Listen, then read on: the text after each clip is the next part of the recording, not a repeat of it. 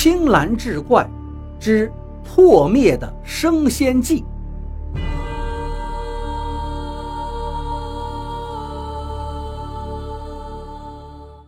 书接上回，而奇怪的是，这两条大鱼并不怎么使劲，也不想把这个船呀给捣鼓翻了，他们就这么绕着转圈盘旋，不肯离去。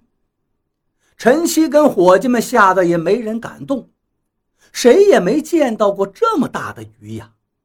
最后只能吩咐伙计们下去跟船客们说说，并没有什么危险，不用担心，只是碰上鱼群过路了。然后就招呼大家接茬睡觉。陈七忙完回到自己房间，见小龙已经睡下，便也宽衣休息。可是睡到了后半夜，陈七梦见自己独自站在甲板上，一个披盔挂甲的青面大汉立在船头，厉声的呵斥自己：“你不要作声，我们带人先走。”说完，跳进海里就不见了。陈七在梦里都琢磨，这个大汉说这句话是什么意思呢？大海茫茫，要我往哪儿去呀？再者说了，我跑这趟船本来就是带着一帮人走的呀，怎么还说要先走呢？正暗自盘算，突然有伙计来敲门，说底舱少了一个客人，让他赶紧去看。陈七急忙带人下去找，但是满船满舱找了一个遍儿。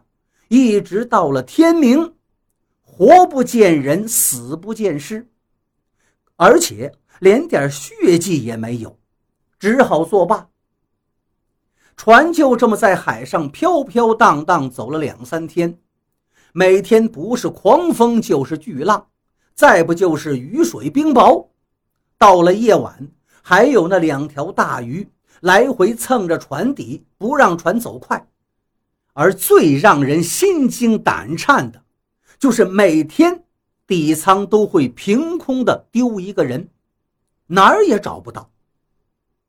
陈七愁的是提心吊胆，而且出海这几天了，每天晚上他都会梦见那个青面大汉站在船头，跟自己说完同样的一句话，扭脸就走。陈七一直也没寻思明白。那句话到底什么意思？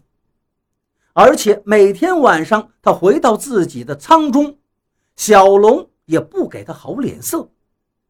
陈七暗中思忖：这小龙自打上船之后，仿佛变了个人似的，足不出舱，从来更不上甲板，整天都是闷闷不乐，见谁都没个笑脸没事呢，就待在房间里坐着。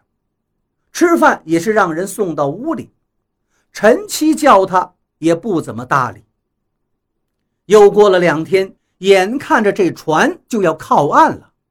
当天晚上，小龙突然高兴了起来，让陈七叫伙计们送几个好菜，再送几壶好酒，要跟他好好喝一杯。陈七见小龙突然这么有兴致，再加上这趟船跑得辛苦。一路上担惊受怕，如今终于要到岸了，就让伙计们准备了一大桌丰盛的酒菜。两个人边吃边喝，推杯换盏，不一会儿就喝醉了。陈七醉醺醺地抱着小龙上了床，一番亲昵之后，就都睡下了。到了半夜，陈七突然觉得屁股底下凉飕飕的，伸手一划了。竟摸到了一条滑溜溜的尾巴，陈奇吓得一个机灵，坐起身来，定下神，仔细观瞧，身旁的小龙醉得深，睡得也很熟，虽然还是人形，但是那身上却斑斑点点的起了一层的蛇鳞，那尾巴紫不溜秋的，正是从小龙身上长出来的。陈七这才明白了，这一路上为什么如此的不顺？船上丢的那些人，只恐怕也是被这个蛇精给吃了。而梦里常见的那个青面汉子的意思，原来是让他在这种时候不要作声，他先把人带走。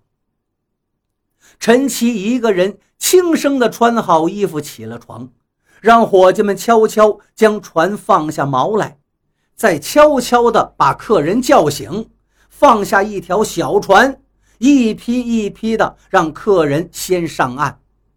等到天快亮的时候，客人差不多都已经上岸了。陈七把自己的舱门锁紧，也上了一条小船。陈七坐在小船上，朝岸边刚划了没几下，就听见背后轰隆一声响。回头一看，只见从海里伸出一把铁青色的大蟹钳，一丈多宽，一丈多高。拦腰一下子把客船夹成了两半。过了不多一会儿，海面上就全红了，一片血水中浮上来两段车轱辘粗的蛇身，紫不溜秋的蛇皮直挺挺地漂浮在水面上。那两段身子若加起来，比陈七那条船还要长些。原来。这条大蛇化作一个美俏的后生，再跟陈七搭上这段机缘，不过就是想借着他的船跨过海去修炼成妖。谁知最后还是被镇海的蟹将给取走了性命。